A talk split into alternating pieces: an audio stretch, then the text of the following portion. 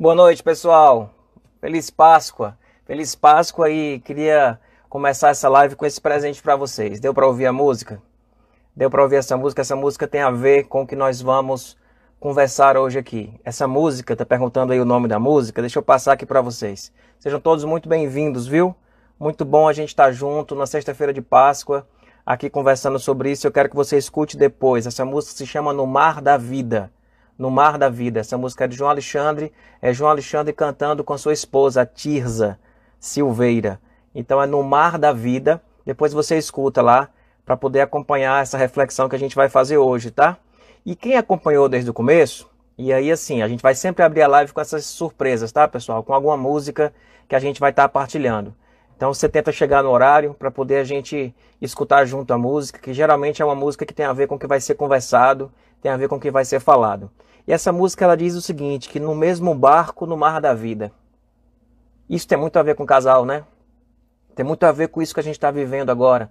Então, no mesmo barco, no mar da vida, depois de calmarias, nós passamos pela vida por tempos de calmarias e temporais. Passamos também na vida por tempos que são tempos difíceis. Quando a gente casa, né, que a gente coloca a aliança no dedo, a gente diz na alegria e na tristeza, na saúde, na doença, então, assim, essa música fala justamente sobre isso. E aí ele vai é, lutando por sonhos, trocando ideias, sempre que houver. Sempre que houver mais de um coração pulsando na mesma dor, não há como esconder. São marcas de um grande amor. Sempre que tiver, e essa parte para mim é, é, é fantástica. Sempre que tiver, sempre que houver mais de um coração. Dois. Pulsando na mesma dor. Não há como esconder. São marcas de um grande amor. E a dor, ela pode nos separar, mas ela também pode nos unir. E nos unir de forma muito, muito profunda. E eu fiz no, no post, eu fiz a pergunta, que, que vínculo é esse? Que vínculo é esse que o casal tem? Sabe, que o casal pode ter? Porque a gente dá muita ênfase em dizer que um dos vínculos mais fortes que existe na vida é o vínculo de sangue. Você parou para pensar que o casal não tem vínculo de sangue? Que você não tem um vínculo de sangue com seu esposo ou com a sua esposa? É verdade, o vínculo de sangue ele é algo muito forte, muito forte. Mas o casal ele não tem esse vínculo de sangue. Eu lembro, e aí é uma história, né? Uma, uma piada, uma piada de verdade. O meu pai tem problema de, de pressão alta, né?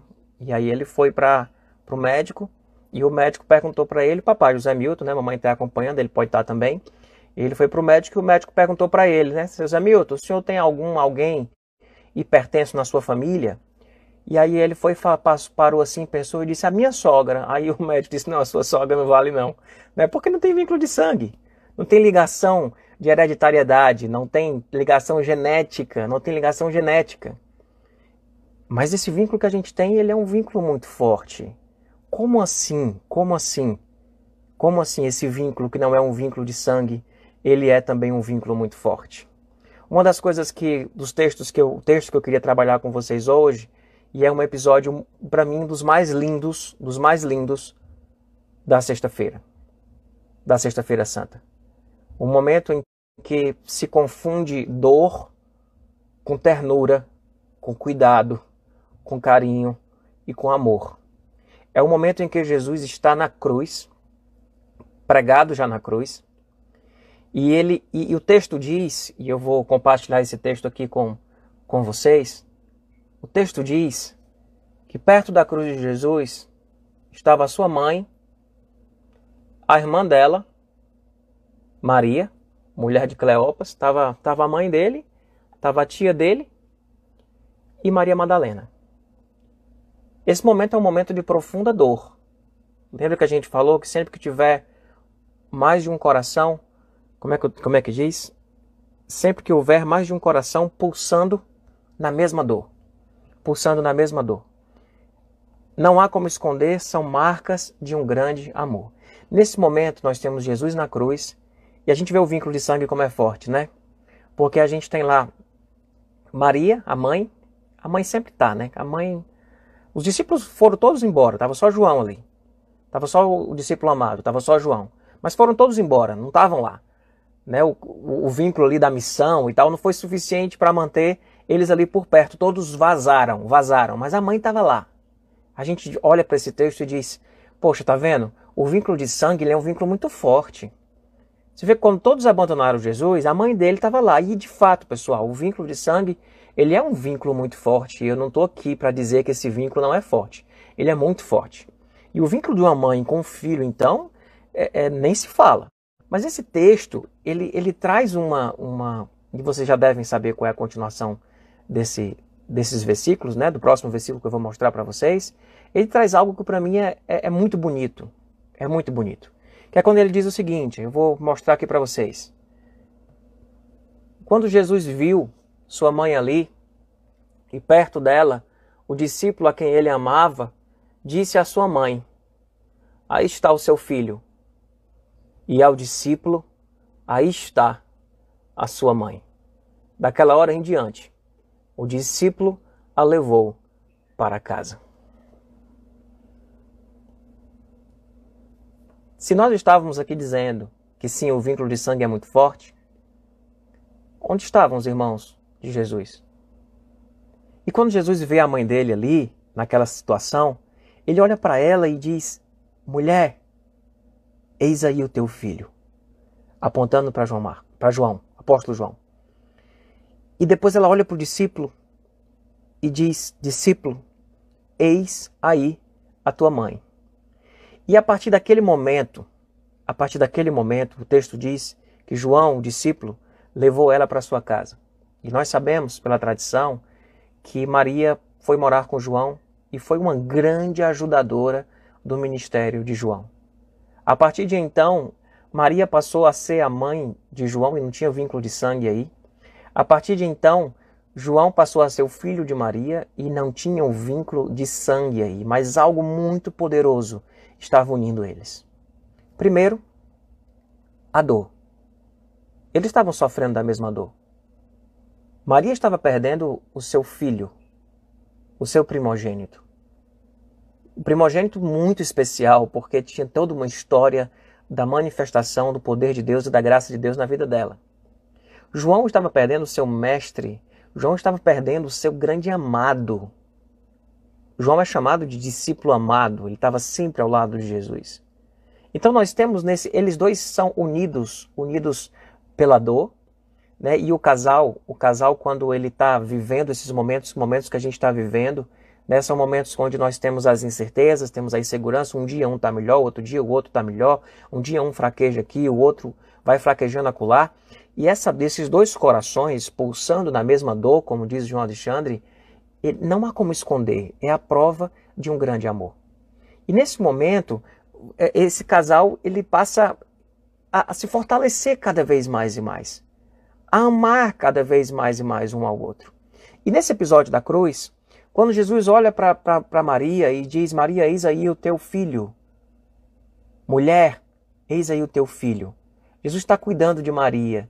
Jesus está cuidando de Maria e está dizendo para ela: Olha aí o teu filho. Ele está colocando um para cuidar do outro. E está gerando um vínculo muito grande ali.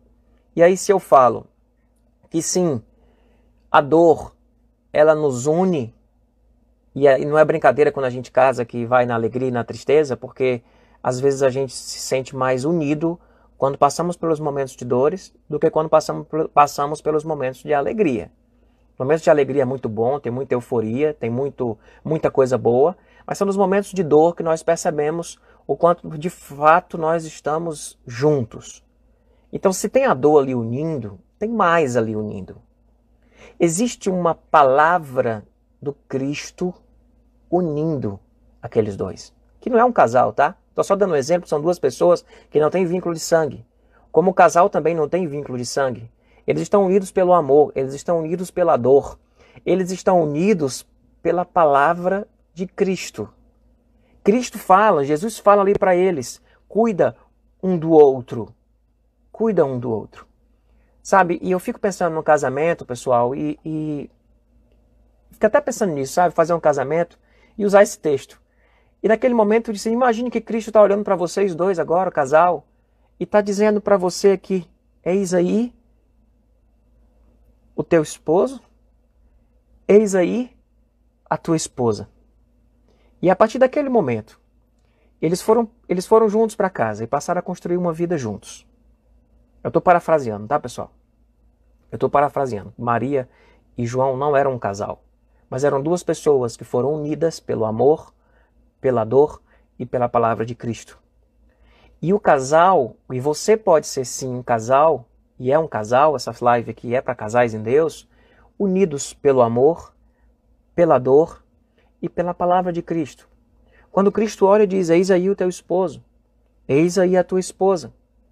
E a gente tem a consciência disso, de que nós estamos somos unidos pela palavra de Cristo. Eu fiz um casamento de um casal, foi eu e, e um padre, né, muito amado, muito querido, que nós fizemos esse casamento juntos. Né? E ele, e ele nesse casamento, esse casal, ele tinha, ele tinha um lema. Ele tinha um lema. Foi no ano, ano passado, ano passado, acho. Ano passado. Comecinho do ano passado. Ano retrasado. E eles tinham um lema. Esse lema foi inclusive escrito aqui dentro da, da aliança. Que é o amor de Cristo nos uniu. O amor de Cristo nos uniu. Se é importante que o casal tenha consciência de que ele é unido pelo amor, eu acho que disso vocês sabem, que vocês são unidos, que nós somos unidos, né, como casal, eu e a Aninha também, pela dor nós também precisamos ter essa consciência de que nós somos unidos em Cristo. Pela palavra de Cristo, que nos une, e mais que isso, e mais que isso. Isso que eu queria trazer hoje aqui de uma forma mais objetiva para essa live de hoje, para você como casal. Nós somos unidos pelo sangue de Cristo. Lembra que a gente disse que o vínculo do sangue, o vínculo de sangue, ele é um vínculo muito forte? Tu mesmo, Natália. Foi em 2017, pastor, nosso casamento. É isso aí. É exatamente o casamento da Natália com a Manuel. Que eles, o amor de Cristo nos uniu. Né? E, e, isso é muito forte. Então lembra que eu falei que o sangue, o sangue, o vínculo de sangue ele é muito forte? Os dois, os dois vínculos de sangue são muito fortes. O sangue da carne, o sangue que corre, esse vínculo é muito forte. A gente sabe quem é pai e mãe, sabe o que é isso. É muito forte esse vínculo, é muito forte, é assustador. Mas também, também o vínculo do sangue mas não o que corre aqui dentro, mas o sangue que foi derramado naquela cruz. E aí, sabe de uma coisa que a gente, como casal, precisa lembrar? Que nós somos irmãos em Cristo. Que somos unido, unidos pelo amor, pela dor, pela palavra de Cristo e somos unidos pelo sangue de Cristo. Somos irmãos. Somos irmãos em Cristo. Estava conversando com, com uma pessoa dizendo é, pastor, às vezes assim é difícil tirar texto, tirar, tirar mensagem bíblica para casais na Bíblia, porque a Bíblia não fala muito sobre casal. E aí, quando, quando, eu, quando eu, na minha perspectiva, qualquer texto bíblico que fale de relacionamento, qualquer princípio do Evangelho que fale de, de relação, qualquer princípio do Evangelho que fale da vivência do povo de Deus como corpo de Cristo, como irmãos em Cristo, como devemos viver, serve absolutamente para ser vivido dentro de um casamento. Absolutamente.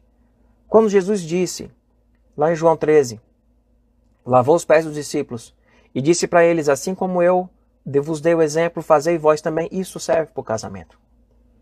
Quando Jesus disse para andar mais uma milha, andar segunda milha, levar uma face, oferecer a outra, esse princípio serve para o casamento. Quando Jesus diz para perdoar sete vezes sete, setenta vezes sete, esse princípio serve para o casamento. Quando Jesus disse para partilhar o pão, isso serve para o casamento.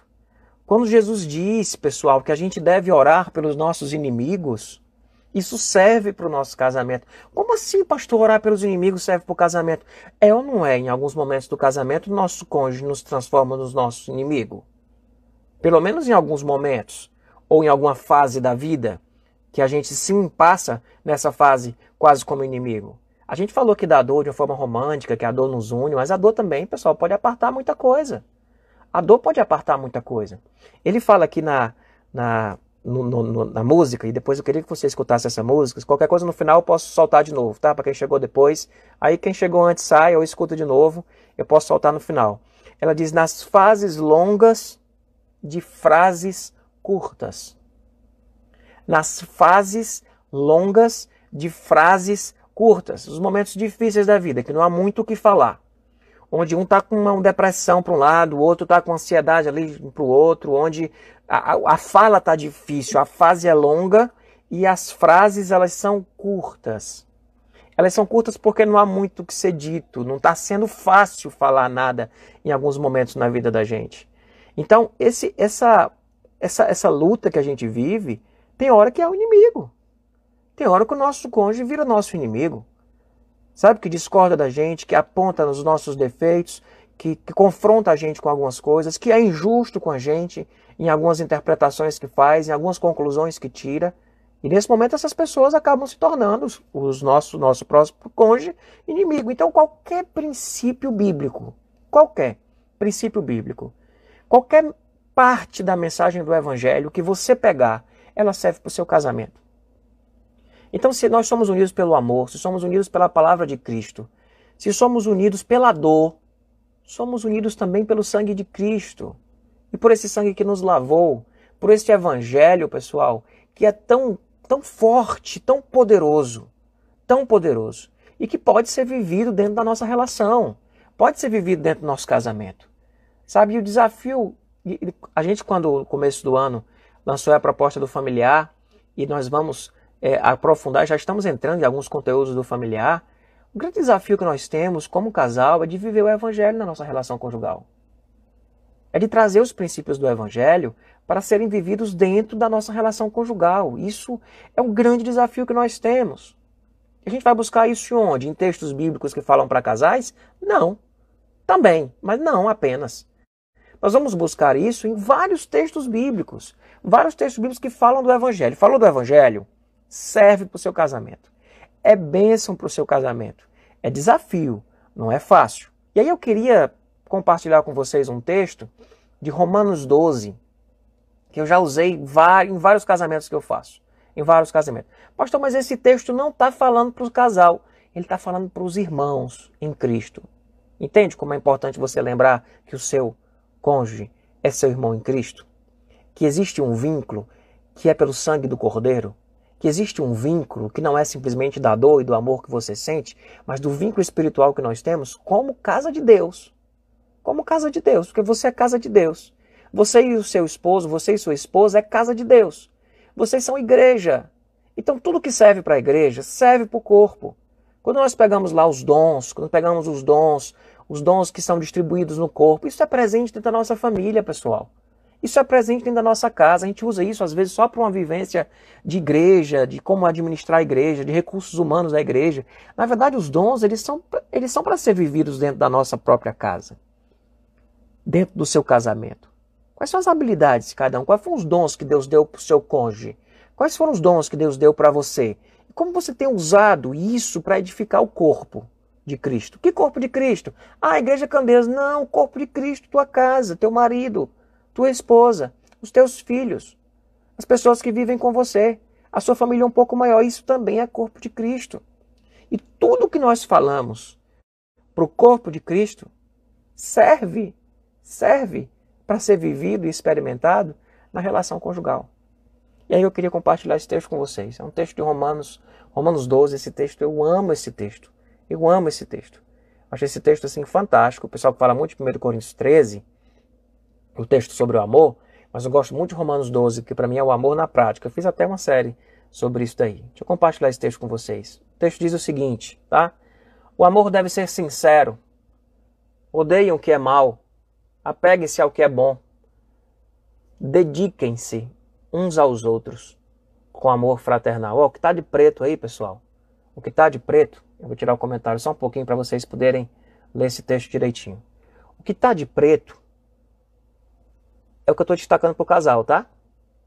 Apegue-se ao que é bom também. Odeia o que é mal também. Serve, não serve? Não, amor deve ser sincero.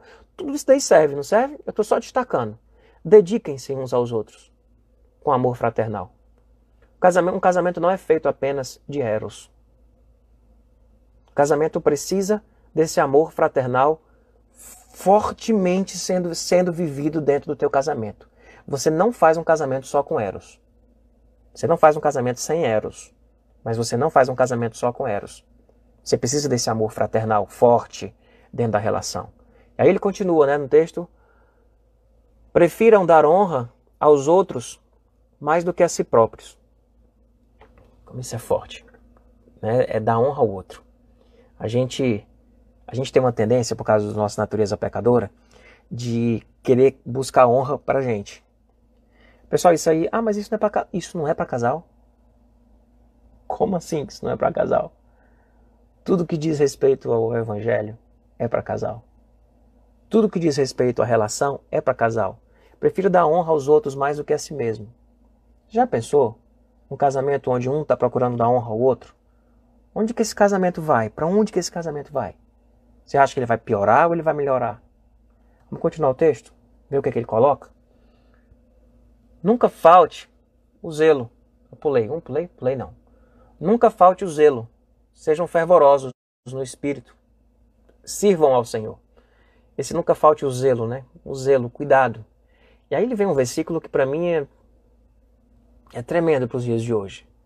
Alegrem-se na esperança. Sejam pacientes na tribulação. Perseverem na oração. Alegrem-se na esperança. Sejam pacientes na tribulação. Perseverem na oração. Percebe aí, meu povo? Percebe? Como isso tudo tem a ver com casal. A gente está vivendo um tempo onde nós estamos precisando, eu vou habilitar aqui novamente os comentários, onde nós estamos precisando muito, muito, muito, muito, muito, muito se alegrar na esperança. A gente precisa olhar para frente com um olhar de esperança e se alegrar. E o casal pode ajudar um ao um, um, o outro, um ao outro nesse sentido. E procurarem se alegrar na esperança. Às vezes tem um que não está conseguindo se alegrar muito na esperança, aí vem um outro e consegue se alegrar na esperança, e assim a gente vai fortalecendo um ao outro. Ele diz: sejam pacientes na tribulação. Sabe o que é ser paciente na tribulação? É ter a convicção. Tipo, a primeira frase é vai passar. Tipo, se alegra na esperança, né? É, vai passar. Sejam pacientes na, na tribulação. É diz, calma, não vai passar logo. Tenha paciência. Percebe como esse texto, alegra-se na esperança, e a frase é, vai passar. Eu estou assim que estou olhando o texto, tá, pessoal? Sejam pacientes na tribulação. Ou seja, calma. Calma. Calma. Não vai ser de uma hora para outra. E por último, perseverem na oração. Isso não serve para casal. Isso é totalmente para casais em Deus. Um casal que tem a plena consciência de que vai passar, de que existe uma esperança, de que existe um Deus que cuida de nós, de que pode não passar logo e nós precisamos ser pacientes na tribulação, porque senão você acaba pisando no outro e vivendo estresse dentro de casa e, e batendo um outro. E quando eu falo batendo no outro, é batendo no outro com aquilo que nós mais usamos para bater no outro, que é a nossa língua. Que é a nossa língua. Tá? Que é, é, é fogo incontido, né? Como diz lá em Tiago. É, é algo peçonhento, né? Para bater no outro. Então, é tipo, vai passar. E aí vem e diz, calma, Calma, seja paciente enquanto não passar. Seja paciente enquanto não passar. Não se afobe. Não se afobe. Olhe um para o outro, põe as mãos, dá as mãos, segura a onda. E perseverem na oração. É dizendo: busquem a Deus. Busquem a Deus juntos neste momento. Busquem a Deus juntos nesse momento. Então, daquele, daquilo que a gente falou no começo, no começo da, da live, né, de Jesus na cruz, ali embaixo a mãe, a tia, um vínculo de sangue muito forte ali, sendo, sendo, sendo experimentado, mas naquele momento Jesus transcende ao vínculo de sangue e diz: mulher, eis aí o teu filho, apontando para João, João, eis aí a tua mãe. E a partir dali eles passaram a cuidar um do outro. O casal é isso, o casal tem esse vínculo que não é de sangue, é um vínculo que é do amor, da decisão de estar junto. Um dia nós decidimos estar juntos. e viver uma vida junto, não decidimos? Não foi uma decisão nossa? Foi uma decisão nossa, motivada pelo quê? Pelo amor. Aí vem os momentos de dor, de dor, e esses momentos de dor nos une mais ainda. Mais ainda. Igual a música aqui que eu coloquei no começo, que vou colocar no final também. A gente vai encerrar a live hoje com essa música de novo no final.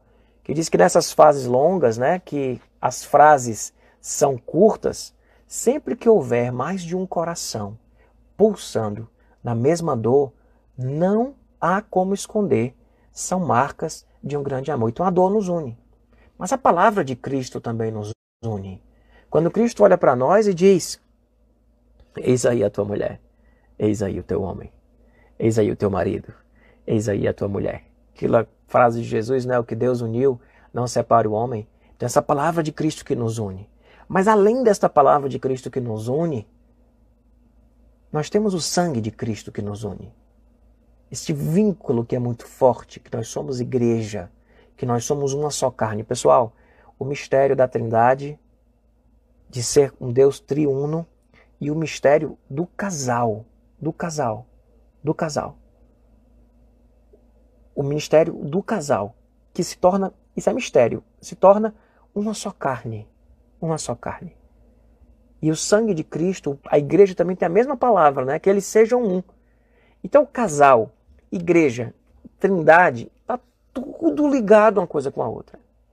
Então, esse sangue de Cristo nos une. E nós somos irmãos. Irmãos. Como casal, nós somos irmãos em Cristo. E tudo que a Bíblia fala sobre a relação entre irmãos, deste amor fraternal, ele precisa ser vivido e ele cabe para ser vivido dentro do nosso casamento. Então, nesse momento de Páscoa que a gente está, hoje é sexta-feira de Páscoa, é, o Evangelho, de uma forma muito clara, a Páscoa é a, é, a, é a fotografia do Evangelho. De um Deus que se fez carne, que habitou no meio de nós, ele vai lá e morre naquela cruz por amor a nós, sabe? Manifestando sua graça, seu poder, legitimando tudo que ele tinha falado sobre amor, sobre graça. Depois, ao terceiro dia, ele ressuscita, nos dando a esperança e a vida eterna. E o seu Espírito é derramado sobre nós para vivermos a vida aqui na terra como de seguidores dele. Então, nesse momento de Páscoa, a gente possa lembrar que o vínculo que nos une como casal, ele é mais forte do que o vínculo de sangue. Esse de sangue que corre na veia é mais forte que isso, muito mais forte e que nós podemos sim fortalecermos, nos fortalecermos. Cada vez mais e mais a gente pode se fortalecer, de fato, buscando, buscando aprimorar esse vínculo do sangue de Cristo. O amor de Cristo nos uniu, né, Natália, Emanuel? Mas o amor de Cristo não uniu só vocês dois, uniu a gente tudinho, que é casado. Né? Nós estamos unidos no amor de Cristo. E que nós possamos, nesse sangue de Cristo também, nós possamos viver o Evangelho dentro do nosso casamento. Viver o Evangelho dentro da nossa casa. Tá claro, meu povo? Alguma dúvida sobre isso? Muitas, né? Porque não estou falando de uma coisa fácil. Estou falando de algo que é simples, mas que não é fácil. Né? Que é viver esse Evangelho no nosso casamento. E a ideia desses casais em Deus, pessoal, é a gente estar tá sempre aprofundando isso. Sabe, eu ia falar hoje sobre perdão, especificamente sobre mágoas e perdão, mas eu resolvi mudar de ideia. Eu acho que esse tema mexe com muita coisa e eu evitei ele hoje, para que a gente na Páscoa não esteja aí revivendo algumas mágoas. Mas a gente vai precisar mexer nisso. Vai precisar entrar nisso. Eu queria falar sobre vulnerabilidade. Eu queria falar sobre a natureza pecadora da gente. Tudo isso aplicado à nossa relação de casal. Então que Deus possa abençoar a gente nessa caminhada a minha ideia toda sexta-feira tá aqui com essa live, pelo menos nessa época de quarentena. Depois, quando terminar, eu não sei como é que vai ficar. Mas a minha ideia é justamente a gente aqui viver essa, essa, essa reflexão. A coisa do perdão, da vulnerabilidade, sabe, das fraquezas, da nossa natureza pecadora, do poder do Espírito na nossa vida como casal. É a gente entrar nisso tudo, nisso tudo. E que Deus possa estar é, tá abençoando grandemente a, a nossa vida na nossa vida como casal. Vocês querem ouvir a música de novo? Ô, Elisângela, tá travando, né? Pode ser a tua conexão, viu, Elisângela? Que às vezes, pessoal, quando estiver travando, você sai e entra de novo, que melhora. Né? Eu acho que não é a conexão daqui, não, que eu testei ela antes aqui, eu acho que está rolando normal aqui. Eu acho que é mais a tua conexão, Elisângela. Talvez se você perdeu alguma coisa, a live fica disponível, tá bom? Fica disponível lá no, no Stories, você pode assistir. Alguém procurou no Stories ontem e não achou. É, quando você não achar no Stories, é para estar no Stories. Mas se ele não estiver lá, você vai lá no perfil da Candeias e você encontra lá. Pessoal, hoje a gente disponibilizou o musical, tá? Então a gente disponibilizou aqui o musical do ano passado. Vocês lembram? Ao terceiro dia, tá disponibilizado, tá disponibilizado e tá aí no, no, no, você você sai aqui no próprio a própria Candeias aqui no perfil do Instagram, você sobe lá no perfil e você tem lá os links lá, que você clicar no link, ele vai te dar a opção de vários links e um, o primeiro link lá é o link de assistir o um musical no YouTube, tá bom? Você não consegue achar ele no YouTube, que ele está não listado. Então é só pelo grupo de WhatsApp. Eu enviei hoje para o grupo, pro grupo de WhatsApp. Né? E se você quer participar do grupo de WhatsApp, é só você entrar nesse grupo de WhatsApp aqui, tá? Você digita no seu celular igrejacandeias.org barra zap zap e aí faz o seu, o, seu, o seu registro aí, tá certo? Então assim, pô, gente aí dizendo que assistiu, são 50 minutos que você reserva aí para assistir e vai ser muito bom você poder estar tá, tá assistindo isso tudo, tá bom? Você indo lá no, no, no, perfil do Instagram da Candeias, você tem um link para assistir o musical, você tem um link para entrar no grupo de WhatsApp, tá tudo lá, tá bom?